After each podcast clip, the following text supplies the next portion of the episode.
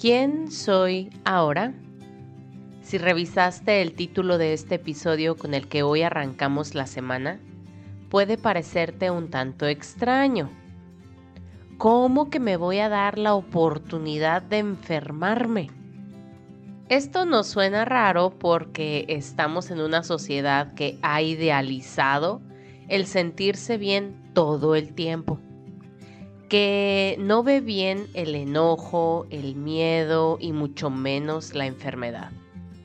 Y en mi opinión esto se agravó en nuestro subconsciente con el paso de la pandemia que literal arrasó con tantas vidas.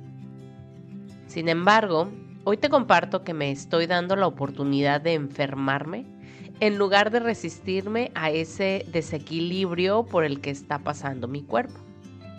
Y es que hace unos cuatro días que empecé a sentir un poco más de fluido nasal y mi reacción inmediata fue subirle a la vitamina C, tomar más agua, cubrirme más del viento frío al andar por la calle, activar salud perfecta en todas las células de mi cuerpo. En fin, puse en acción mis herramientas para evitar desestabilizarme. Esta es la palabra clave, evitar. Y luego pensé, a ver, ¿qué tal si mi cuerpo requiere sacar todo eso que está desequilibrando mis células? ¿Alguna bacteria o virus? Y yo con mis cosas estoy reprimiéndolo. ¿Qué tal si esto de enfermarme es lo que toca y puedo redefinir la manera en cómo veo la enfermedad en sí? Y eso ha estado pasando este último fin de semana. Solté el cuerpo y literal dije en voz alta, ándale pues, te doy permiso de enfermarte. Y mi cuerpo me hizo caso. Tuve el cuerpo cortado, mucho moco, ganas de nada más que de descansar. No te voy a mentir, sí me he estado tomando un analgésico porque hoy elijo no sentir dolor. Y al tomarlo bendigo mis células y les informo que les estoy echando la mano, pero que ellas tienen la chamba de recuperarse a su ritmo. Sintonizar con la energía de una enfermedad no tiene nada de malo ni de bueno tampoco. Esos juicios son nuestros. La enfermedad, simple o compleja, es desde mi punto de vista un gran maestro que nos está anunciando que también requerimos de cambios y ajustes internos.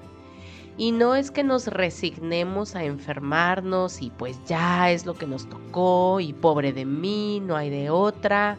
No, porque ahí entonces caemos en el modo víctima que de nada nos sirve tampoco.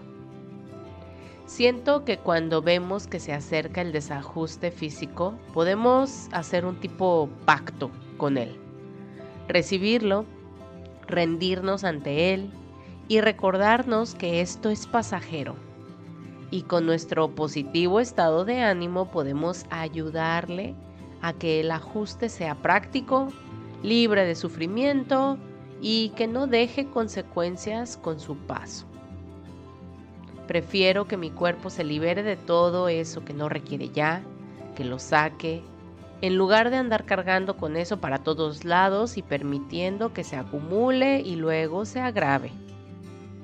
Sé también que hay de enfermedades como una gripe a enfermedades como un cáncer y que cada quien tenemos la libertad de reaccionar a lo que nos pasa como mejor podemos, queremos o sabemos.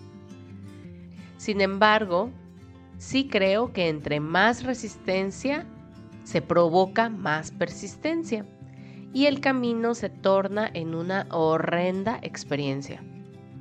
Si tú estás también atravesando un reajuste energético o físico, te abrazo con empatía y deseo de corazón mm, no que te recuperes pronto como cliché decimos, sino que te disfrutes en el proceso pues algo seguro requería de un nuevo acomodo.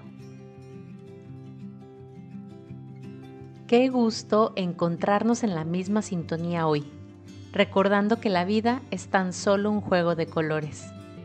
Agradezco de corazón tus comentarios a lo que hoy has escuchado, por lo que puedes contactarme a través de un mensaje por Instagram y unirte a nuestro canal de difusión en la misma aplicación para seguir en armonía. En la descripción de este episodio te dejo el enlace directo. Gracias también por compartir este y todos tus episodios favoritos, así como regalarme tu evaluación en la plataforma de audio en la que me escuchas. Bendiciones infinitas.